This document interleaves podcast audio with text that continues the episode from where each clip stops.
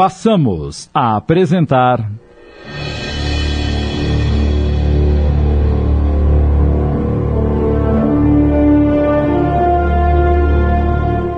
Reflexos do Passado, inspirado na obra de Cida Romagnoli Moraes, adaptação de Sidney Carbone.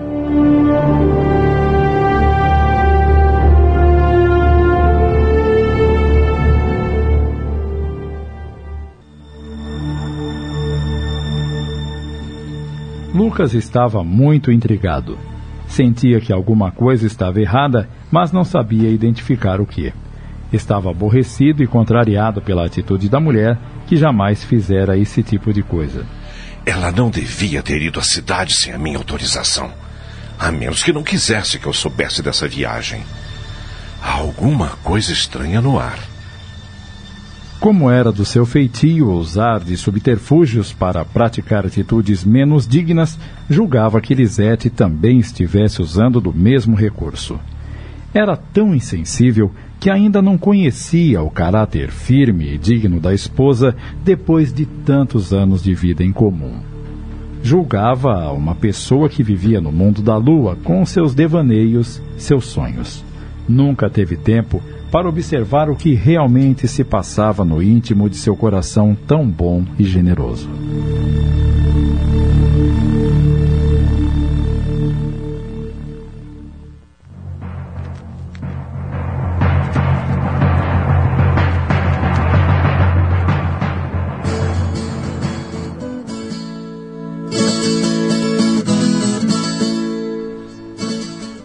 Lisete estava muito ansiosa. Vários dias já se passaram desde que fui a Nova Luz tratar do assunto da carta e Antônio Miranda ainda não me deu nenhuma notícia. Logo que retornou à fazenda, teve que suportar os achaques do marido, ainda inconformado com sua decisão intempestiva de ir a Nova Luz sem pedir-lhe autorização. Nem imagino como Antônio fará para me dar notícias, sem despertar suspeitas por parte de Lucas. Ficara terrível conviver com ele sabendo do que foi capaz de fazer. Temo até pela minha própria vida. Olhava-o sempre com desconfiança e cada vez mais se sentia incomodada com a presença de seus cunhados que não se decidiam a partir. Além disso, Lucas, que concordou com o afastamento de João Eleutério por algum tempo, já começa a reclamar a sua falta. O negro era um trabalhador indispensável na colheita do café pela sua experiência e também se fazia necessário na recuperação das cercas da propriedade que já se encontravam danificadas. Tudo isso se devia também aos inúmeros colonos mais antigos que se transferiram para outras fazendas por não mais suportarem o mau gênio do patrão. Só restou uma meia dúzia de lavradores antigos. Os restantes são novatos e completamente inexperientes. Este era o assunto dos homens na varanda após o jantar daquela noite. Júlio falava como se fosse muito experiente. Não vejo como agilizar a colheita, mano. Os colonos que ficaram e os que restaram são preguiçosos e completamente estúpidos. Você ensina de um jeito, eles fazem de outro. O café está chegando até os tanques de secagem com muito gravetos e pedras grandes. Antes de serem despejados, são necessários vários limpadores, o que antes não ocorria. Parece até que não sabe o que é uma peneira. Antes, havia mais vigilância e cuidado. Isto está atrasando a colheita. Alguns cafeicultores já estão levando seu café para os postos de vendas das imediações e nós aqui, esperando a boa vontade desse bando de incompetentes. Além disso, dias atrás percebi que havia um grande acúmulo de café já colhido debaixo do cafezal. Com as chuvas, os grãos apodreceram. Não se pôde salvar quase nada. Chamei o responsável pelo setor e ele disse que não sabia como aquele café havia aparecido ali. Esta cambada está boicotando a colheita. Querem me prejudicar. Só pode ser isso. Preciso convocar o João Eleutério. Ele está na fazenda Jequitibá e lá não há café. Chega de moleza. Amanhã mesmo vou mandar alguém buscá-lo. Os irmãos se entreolharam sérios. Até agora fizeram e aconteceram. Já com João Eleutério de volta, teriam novamente de se armarem e ficarem sempre de sobreaviso. Roberto ainda tentou dissuadir Lucas de sua ideia. Até parece que você não está se lembrando do juramento do negro a nosso respeito. Quer facilitar as coisas para ele, Lucas? Não vou me prejudicar por causa de vocês. Em primeiro lugar estão os meus interesses. E eles são justamente relacionados com os lucros do café, nada mais. Aí é que você se engana. Há outros interesses também. E você está incluído nesses, tanto quanto nós. Você, às vezes, tenta se fazer de ingênuo, não é, mano? Acha que Roberto e eu somos idiotas? Lucas deu uma tragada no charuto que acabara de acender e falou com extremo cinismo. Acho que está na hora de acabarmos com esta conversa de uma vez por todas. Quem tem contas a ajustar com João Eleutério são vocês dois. São em vocês que ele espera ardentemente colocar as mãos. Se houvesse alguma coisa contra mim, não acham que ele já teria feito o serviço? Oportunidades eu lhes garanto que não faltaram. A fazenda é cheia de lugares que serviriam perfeitamente para uma tocaia. Portanto, vocês são a pedra no caminho dele. Se formos enredados, você também será, Lucas. Não cante vitória antes do tempo. Só se ficarmos mudos antes dele nos capturar. Caso contrário, ele gostará de saber de tudo, tintim por tintim. E as coisas vão tomar um outro rumo, completamente diferente. Lisete, que se dirigia para a varanda levando uma bandeja de café, não pôde deixar de ouvir o que disseram. Meu Deus! Ela sentiu um calafrio na espinha. Não há mais dúvidas. A carta é verdadeira. Temendo uma reação desagradável para ela, deixou a bandeja na mesa da sala e lá de dentro chamou-os para se servirem. Os homens entraram mudos e carrancudos. O ar estava irrespirável. Vou me recolher, estou cansada. Com licença.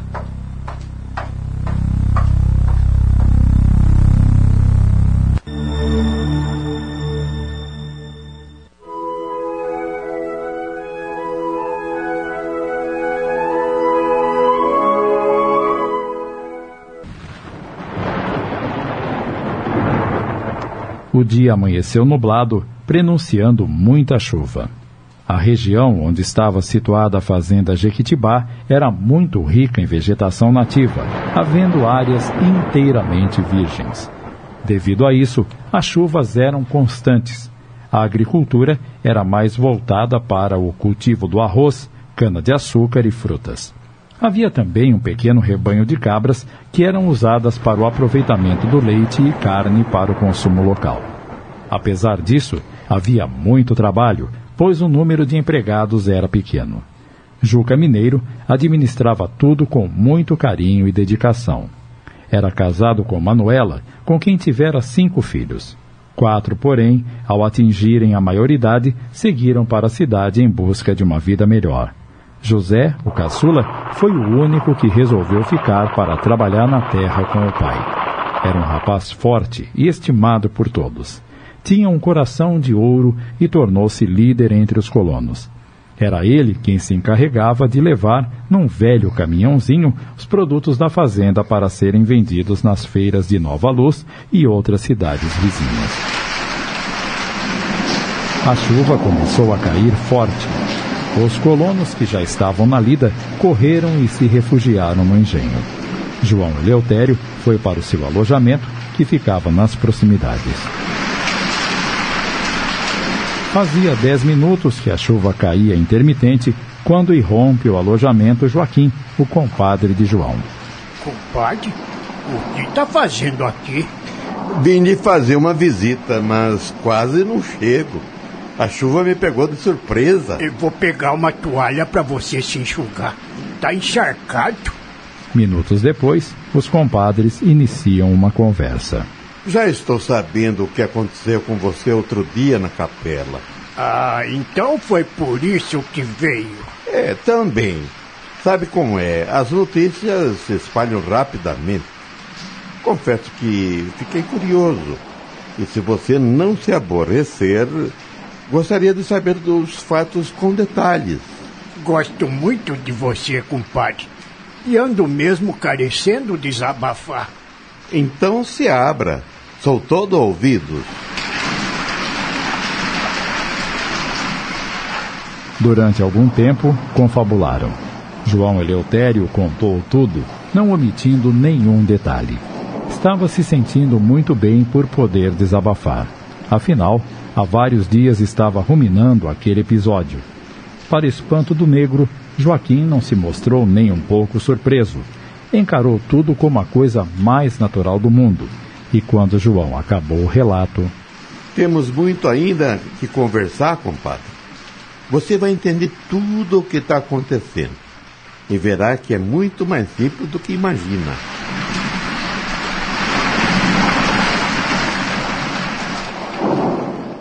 Estamos apresentando Reflexos do Passado. Voltamos a apresentar Reflexos do Passado. Adaptação de Sidney Carbone.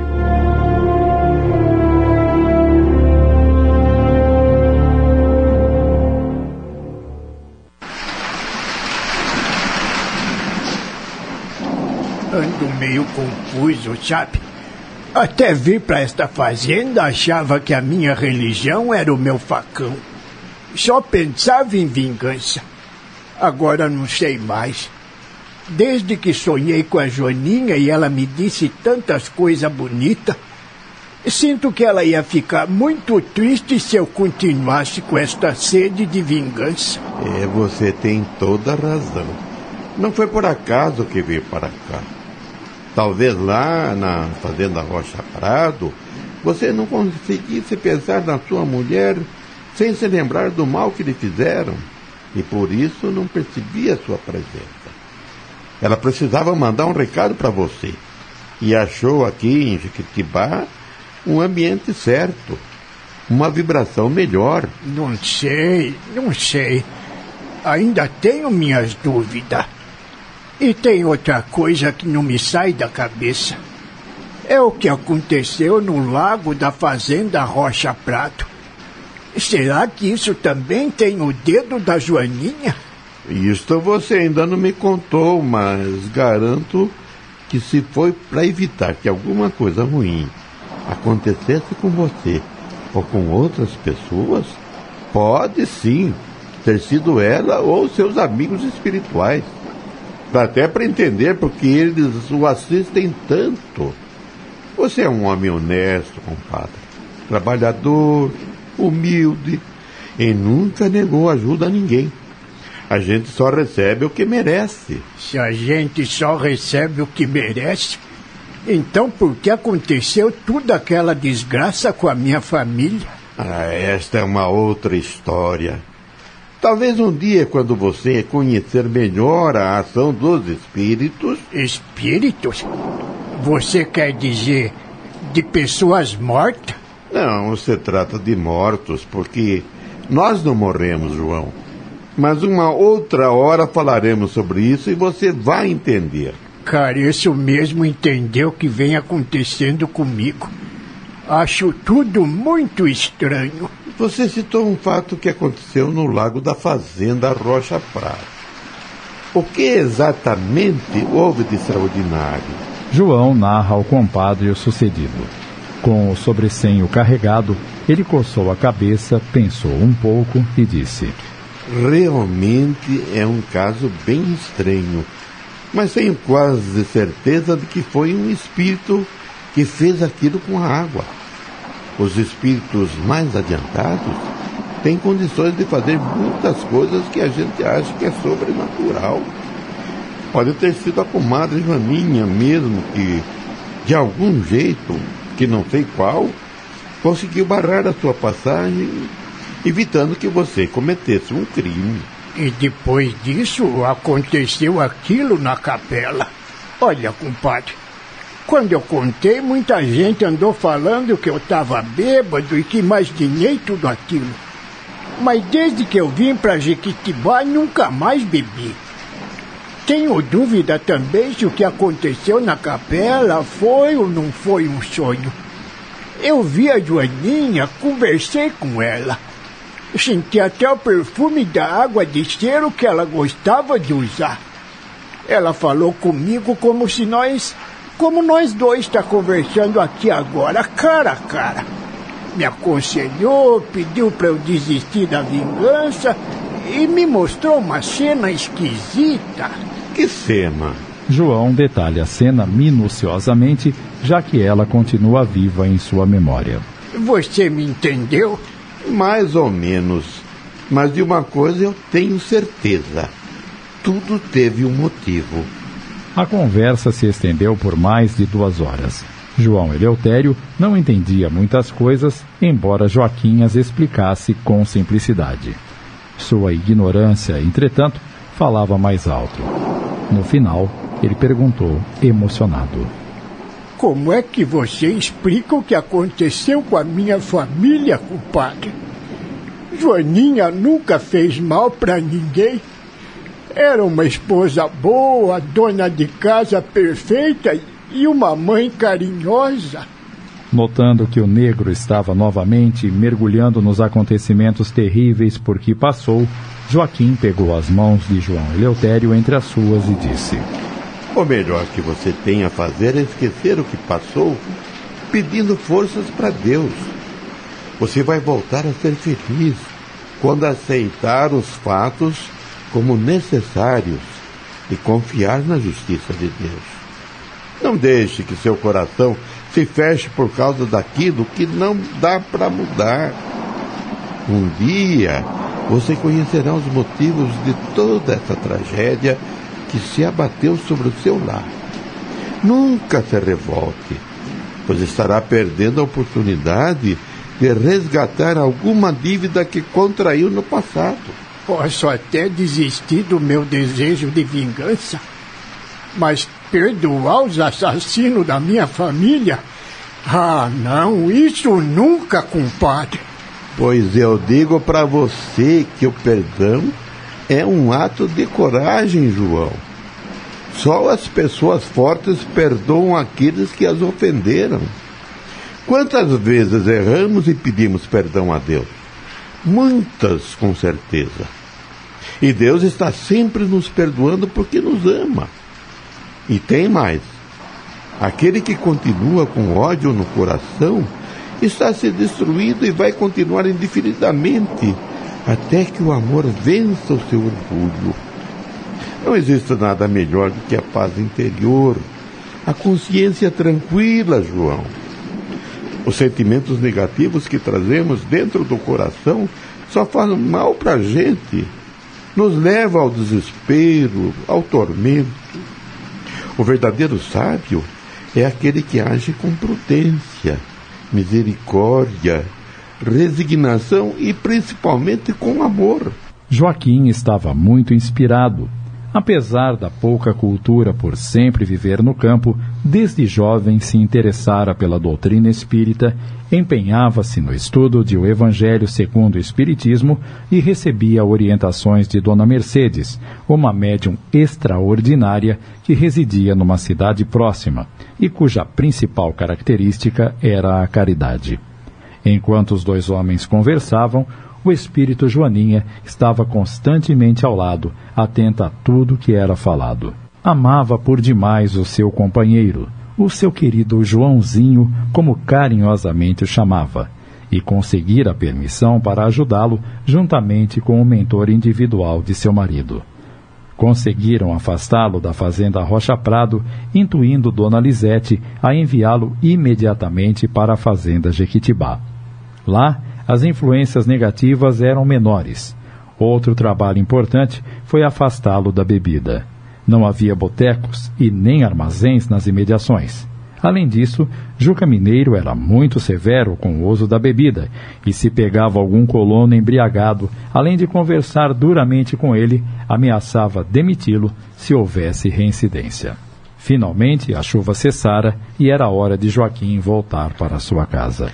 Espero que minhas palavras tenham causado efeito positivo em você, compadre. e que, de alguma forma, tenham conseguido acalmar seu coração. Não fique remoendo o que aconteceu. Acredite, foi tudo para o seu bem. Você está cercado de bons espíritos que lhe querem proteger. Antes de ir embora, me responda uma pergunta, compadre. O que mais quer saber? Eu. Eu vou conseguir ver a minha Joaninha de novo? Deus é quem sabe, João.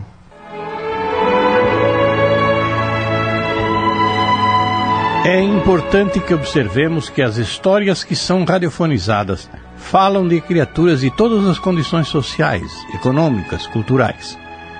O ser humano é o mesmo, quer esteja aqui ou ali, nesta raça ou naquela, como homem ou mulher.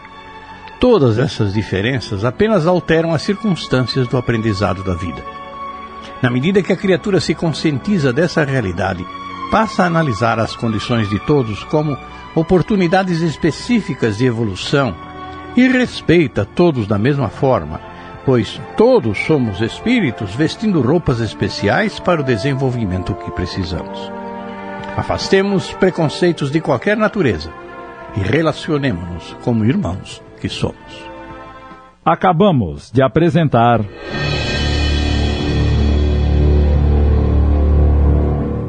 Reflexos do Passado Minissérie em 15 capítulos, inspirado na obra de Cida Romagnoli Moraes. Adaptação Sidney Carbone.